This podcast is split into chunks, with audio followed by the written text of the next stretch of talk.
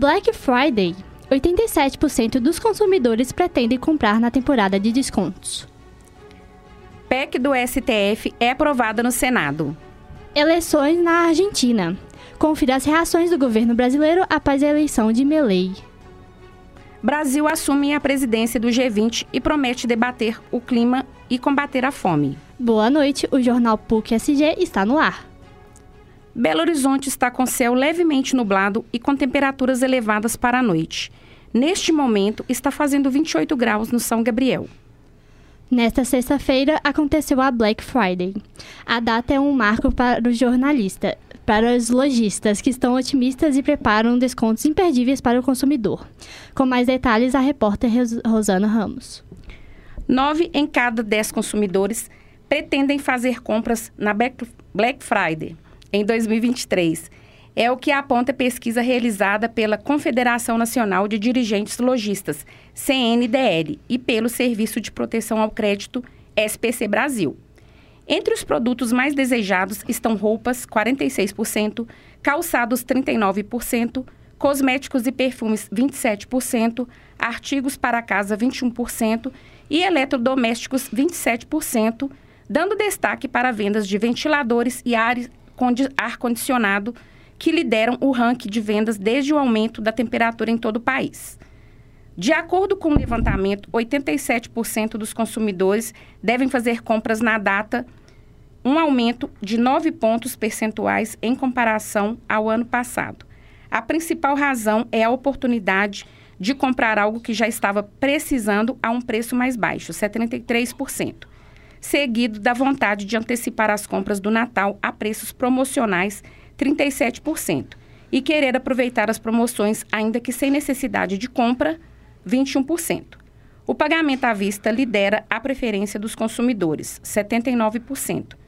Considerando o ranking geral, 48% pretendem pagar os produtos com Pix, 48% com cartão de crédito parcelado, 28% com cartão de débito e 24% com cartão de crédito à vista.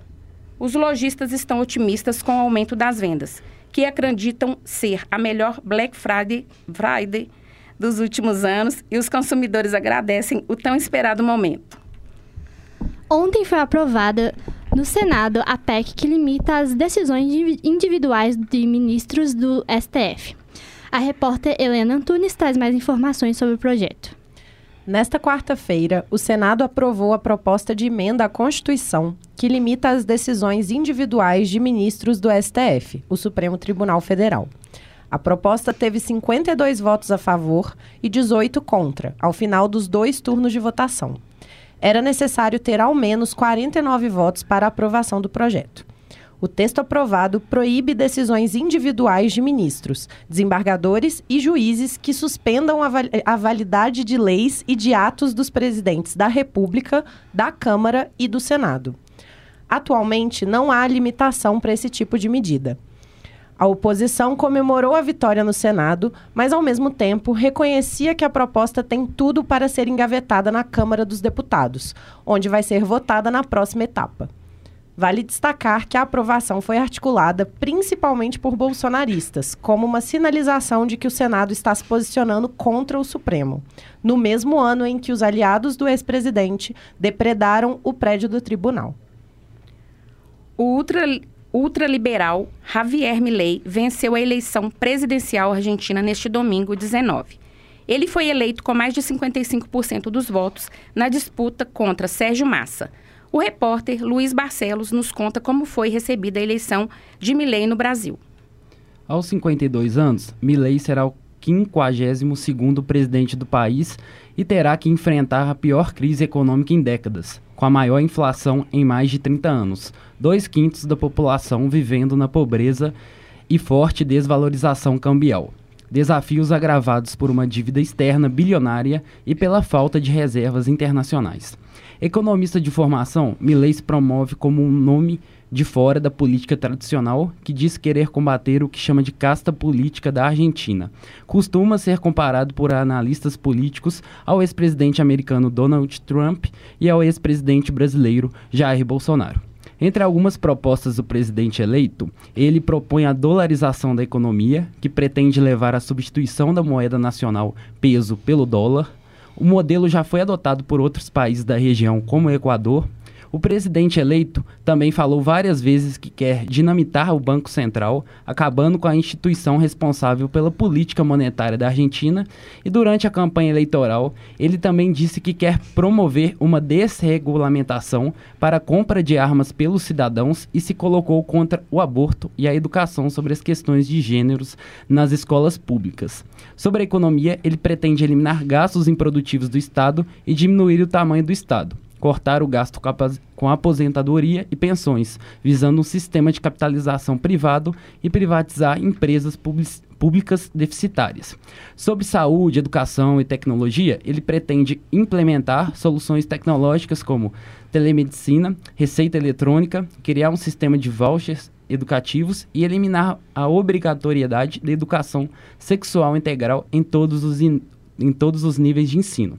Sobre segurança, ele pretende construir estabelecimentos penitenciários com sistema de gestão público-privada, estudar a possibilidade de reduzir a idade de um ato criminoso de menores e desregulamentação do mercado legal de armas de fogo, proteger o uso legítimo e responsável por parte da cidadania.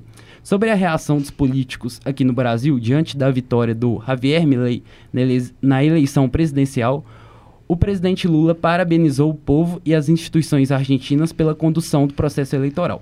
Ele desejou sorte e êxito ao novo go governo, mas não citou o nome do vencedor. Nesta terça-feira, em discurso, ele disse que o presidente de país vizinho não tem que ser seu amigo. Na campanha eleitoral, Javier Milei criticou o Mercosul e fez declarações ofensivas ao Lula. Já o Haddad declarou que agora é desejar sorte e disse que o presidente Lula demonstrou apreço pela economia e disse que o nosso, o nosso continente tem que se fortalecer.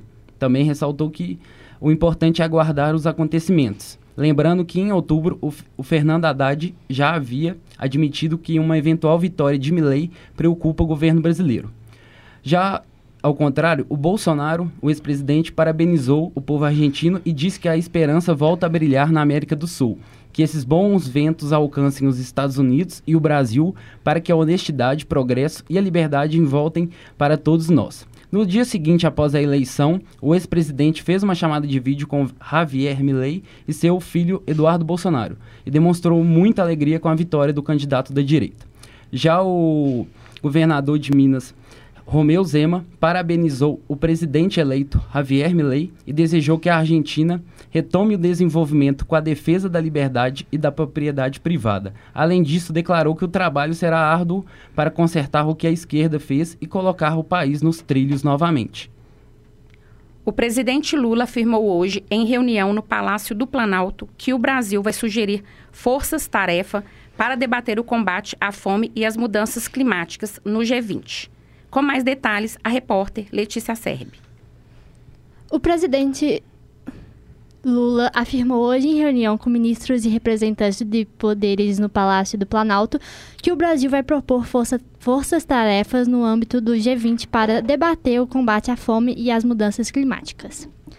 O Brasil vai assumir o comando do G20 no próximo dia 1 e ficará 12 meses no posto. O G20 é um grupo que reúne representantes de 19 países da União Europeia e da União Africana. E vai ser a primeira vez do Brasil na presidência desde que o grupo passou a envolver os chefes de Estado e governo. Em 2008, quando o Brasil esteve no posto, o G20 ainda atuava apenas em nível ministerial. Segundo material divulgado pelo governo ao longo dos próximos, meses, próximos meses, o Brasil ficará responsável por organizar reuniões temáticas e setoriais entre os países do grupo. Lula também disse que pretende discutir durante a gestão do, do Brasil no G20 a governança mundial e deu como exemplo o papel de instituições financeiras, como o Banco Mundial e Fundo Monetário Internacional, FMI, que historicamente financiam países endividados. O material será reunido e debatido na 19 cúpula do G20, marcada para dia 18 e 19 de novembro de 2024, no Rio de Janeiro. O ministro da Fazenda, Haddad, avaliou a presidência brasileira do G20 que será uma oportunidade de o país destravar questões fundamentais de seu interesse, como promover uma reglobalização sustentável do ponto de vista social, com, as, com, com o combate às desigualdades econômicas e também ambiental. E chegamos ao final do, jo do jornal PUC-SG. Apresentação: Luiz Barcelos e Rosana Ramos. Produção: Helena Antunes, Letícia Serbe, Luiz Barcelos e Rosana Ramos. Trabalhos técnicos: Alexandre Morato, Júlia Sales. Coordenação: Getúlio Nuremberg. Obrigada pela sua audiência e até a próxima.